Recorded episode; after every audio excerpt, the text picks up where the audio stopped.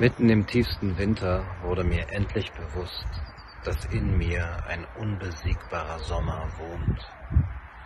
Ein unbesiegbarer Sommer.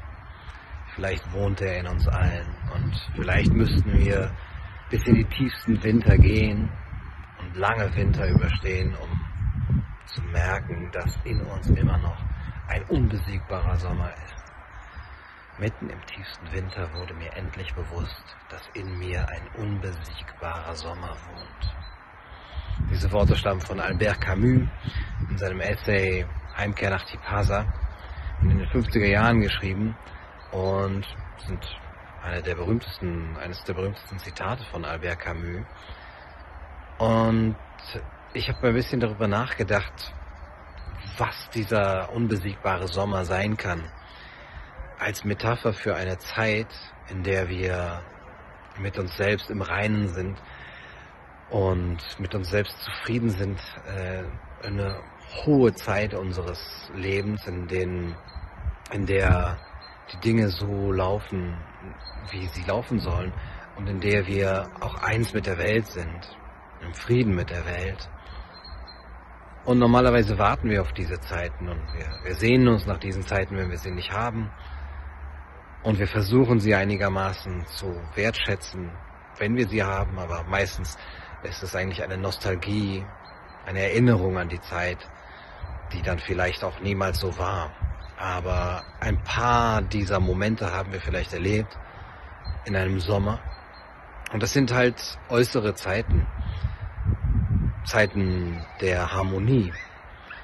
Und dann gibt es natürlich im Leben die Zeiten des Winters, wo wir in uns selbst vergraben sind, wo wir eingeschränkt sind und wo wir viele Dinge nicht machen können, die wir gerne machen würden, weil uns etwas fehlt, weil uns jemand fehlt und weil die Welt feindlich ist. Die Welt erscheint unserer Seele gegenüber feindlich und abweisend und kalt. Im Winde klirren die Fahnen, wie es bei Hölderlin heißt. Und diese Zeiten sind auch äußere Zeiten. Sie werden oft durch etwas Äußeres hervorgerufen und scheinen sogar oft auch im Wechselleben, einem natürlichen Wechsel der Jahreszeiten auch zu, zu kommen und zu gehen.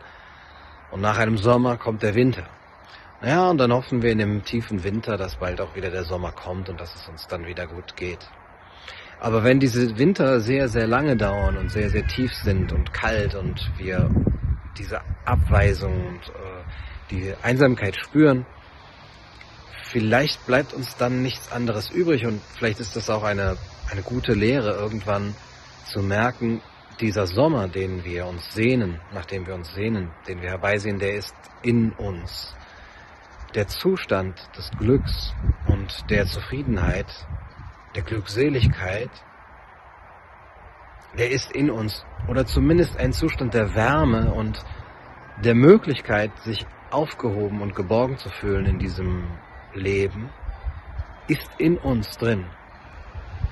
Vielleicht auch ein Zustand der, der Transzendenz, in dem wir spüren, wir sind nicht alleine, obwohl wir alleine sind. Und ähm, wir sind nicht nur unser Körper und äh, unsere jetzige kleine Existenz.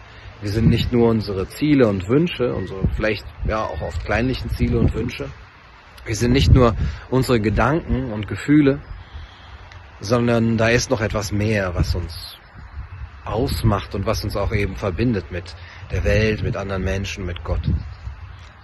Und diesen Zustand können wir, glaube ich, immer merken. Und das wäre vielleicht die Lehre dieses tiefsten Winters, dass wir ihn in uns spüren müssen, den unbesiegbaren Sommer. Und die Frage ist, wie spüren wir ihn? Wie kommen wir da dran? Wie kommen wir an dieses Gefühl des unbesiegbaren Sommers? Wie erleben wir, dass in uns eine Kraft ist, die uns jederzeit eigentlich ermöglicht, uns im Einklang mit uns selbst und der Welt zu fühlen? Vielleicht nur, indem wir durch diesen Winter durchgehen und indem wir den Winter auch ähm, akzeptieren und erleben und bestehen und die Leere des Winters annehmen und dann im tiefsten Winter merken, dass in uns ein unbesiegbarer Sommer wohnt.